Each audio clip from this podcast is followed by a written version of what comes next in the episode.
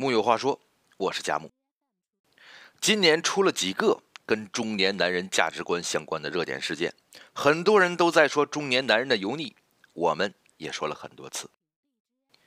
今天将是我们最后一次谈论这个话题。谈的是什么呢？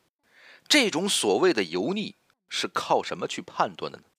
男人油腻不油腻，怎么说才算呢？看了好几篇批判油腻老男人及警醒男人们如何才能摆脱油腻感的文章，总有一种感觉，他们都没说实话。这类文章无论文采如何，基本上就跟毒鸡汤是一样的，说的越用力，越暴露出后面的无能为力。脸上的油不是几天好日子过出来的，男人也不是一天油腻起来的。徐老师估计。做梦也没有想到有一天会被人铺天盖地的批判。到现在，他可能也不一定会承认自己就是如很多公号文里说的那样的油腻男人。就像很多老男人一样，做梦也没想到自己保持心理优势的一些东西，忽然有一天就变成了全社会共同唾弃的对象。在这方面，小包总杨硕估计觉得非常冤枉。老干部靳东也要感慨世事无常。这里面的梗，大家自己去查。所以问题就来了：其中的嫌弃情绪到底有多少是深受其害的反弹、栽过跟头的反思，有多少只是为了表示自己跟这些妖艳贱货不一样的站队呢？批判的文章，作者男的女的都有；警醒的文，基本上都是男人写的。告诫别人像告诫自己一样，要勤洗脸，要健身，要减肥，要多读书，少开黄腔，控制住自己，指导青年们人生的欲望。然后顺便卖点洗面奶、手机、健身软件会员啥的。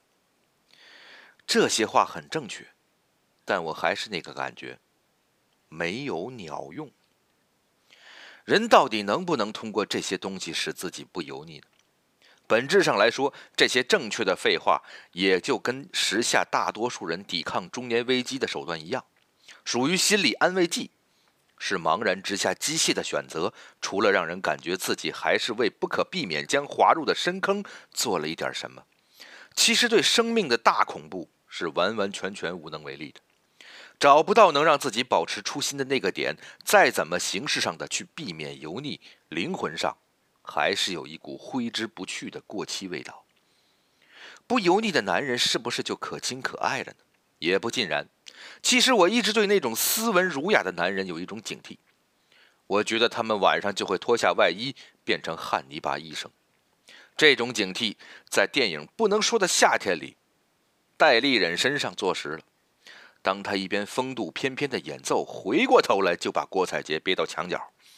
那种屈辱感绝对要比油腻男言语调戏来的深刻。还有李国华活生生吃下一个小女孩。虽然是一种对儒雅男人的妖魔化，但说白了，欲望总要找一个地方去释放。油腻的男人释放在酒桌上，不油腻的男人释放在什么地方就不好说了。所以科学分析一下，在很多妇女眼里。到底哪样的男人油腻的让人避退三舍？哪样的感觉做做朋友也无妨呢？仅老男人、小鲜肉在这里不算。首先，胖，胖不完全是界定一个男人是否油腻的标准。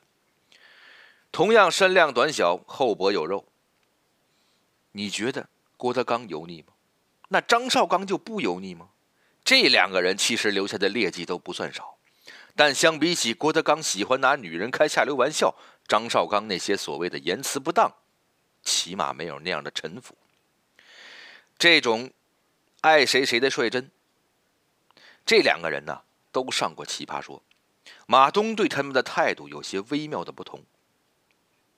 跟张绍刚是老朋友，同时也有尊敬在的。郭德纲为什么讨人嫌呢？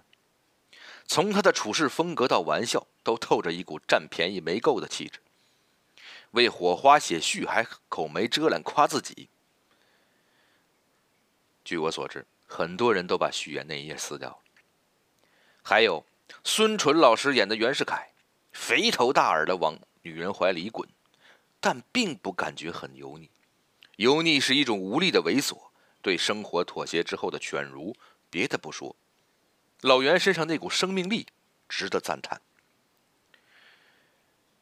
最近文人的油腻格外受到抨击，也是新媒体发达，话语权旁落。出过几本小书的小宽胖，现在算是二零一七年追新的体会了一把祸从口出。而无论如何，慕容雪村，我就不会觉得他很油腻。尽管他写过那么多真油腻的老男人，他对这一切有着洞察与反思，不像前者一样沉浸其中，洋洋自得。要想不沦为油腻中年，起码得要是真有才。那种让人心头一震的才气，比如像大家都很熟悉的宋康昊大叔，演小人物演的催人泪下，公然在台上对小姑娘开黄腔的陈升，也没听见谁去抨击他恶心呢。张悬二十岁的眼泪开场那一段 KTV 放了几万遍，大家记住他的，还是那些夜里响起的歌声。脸上出油也不能完全说明男人油腻。买洗面奶是没用的。有一部日剧叫《黑暗中的十个女人》，标题就剧透了主人公风松吉大叔情人的数量。这个老男人有什么好呢？老大就吐槽过，他睡的枕套上全是油，也不是那种特别有经济实力的类型。用前台妹妹的话说，他有一种亲和感，对人自来熟，不知不觉就喜欢上了。他自己也是看到漂亮妹妹。不知不觉就凑上去了，不知不觉就攒了九个，完全没打算瞒着谁。日剧表现虽然有些夸张，但倒是呈现出了这个男人身上老男孩一样的率真气质。这种气质比较讨女人喜欢，但是注意了，如果有人刻意修炼这种气质，是修炼不来的。说到这里，就要抨击一下那些又蠢又恶的所谓 PUA 课程。看到图中这样穿衬衫恨不得把领子扣崩开，斜倚在老板椅上佯装成功的男人，就会有一种生理上的恶心。孔雀开屏是美，这是蠢，也不完全是衣着风格的问题。同样喜欢这样穿的，还有急速前进的主持人吴震天，他单调的肢体动作和不标准的普通话都是观众的笑点之一。不知道他私德怎么样，但从节目里看来还挺有萌感的。有种水土不服的傻气，但是也有人觉得他恶心。哎，见仁见智了。PUA 导师很讨厌，可他并不讨厌。其中最大的区别应该在于其中蕴含的那种带交换性质的优越感，仿佛我有这些就理应拥有那些，显得智商不太高。还有小沈阳，成名之前不觉油腻。成名之后，油气冲天，是那种放弃了自我追求、被名利烘托的越发平庸的感觉。基本上，不管男人女人，那种生机勃勃、坦率率真的款都会被人喜欢。那些看不清自己的虚弱灵魂，往往就会被油腻趁虚而入，显得面目可憎起来。人还是要学会保持自省的好。记住。谁也没有辜负你，并不是生活把你变这样的。木有话说，我是佳木，咱们下回接着聊。